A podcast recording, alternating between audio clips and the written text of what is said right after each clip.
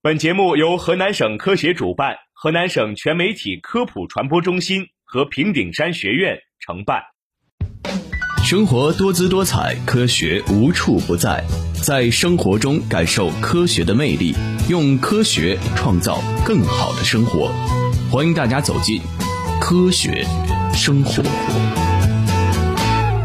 Got on board a westbound 747.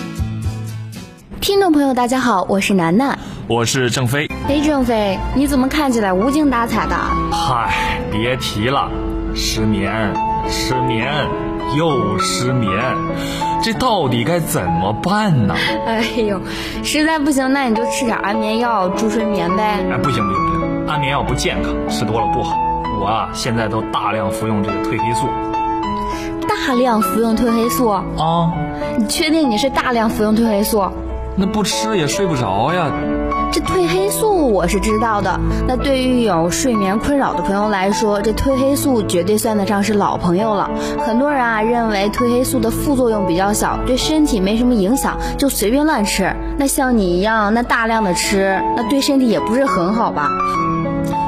我以前呀、我觉得这个褪黑素啊，是我们自己能够分泌的一种激素，对吧？嗯对我我我觉得我睡不着觉，可能是不是因为它分泌的太少了？然后呢，我就多吃一点，多补充一点呗。对啊但是我也没想到它会有那么大的副作用。哎，楠楠，你能不能告诉我这个副作用究竟都有哪些？褪黑素呢是由哺乳动物和人类的松果体啊产生的一种胺类激素，那它确实能够起到改善睡眠的作用。那副作用呢也是不能忽视的。如果你长期大剂量的服用褪黑素啊，会造成低体温、释放过多的泌乳激素，导致不孕。降低男性的生理欲望等副作用。另外就是啊，这个褪黑素是经过肝脏代谢，所以啊，肝病患者啊不能够服用褪黑素，否则啊容易给肝脏造成负担，加重病情。看来啊，这安眠药不安全，这褪黑素啊也并不是完全没有副作用。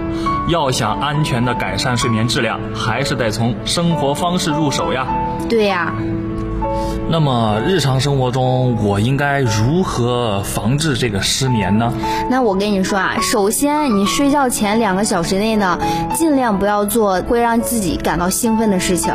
你可以听一些舒缓的轻音乐，也不要过度用脑，以免造成啊你这个入睡障碍。那除了这个听音乐哈，那还有没有别的办法呢？那我问你啊，你白天有时候如果说是特别特别累这一整天，那你晚上睡觉是不是特别快？啊，对，所以啊，这个白天的时候你要多做一些活动，适当的疲劳啊有助于你的入睡。哦，原来是这样。对。最后啊，要注意忌口，不要多喝咖啡跟浓茶，一定要多吃一些含有必需氨基酸的优质蛋白质，以及富含维生素 B、维生素 E、维生素 C、钙元素以及色氨酸的食物，这些都是有助于良好的睡眠的。最后啊，如果失眠情况一直没有缓解，请尽快去医院就诊，让医生进行干预。长期失眠呢，会对身体造成很大负担，也可能是某些疾病的预警，应当尽早治疗，切不可像我一样大量的服用褪黑素。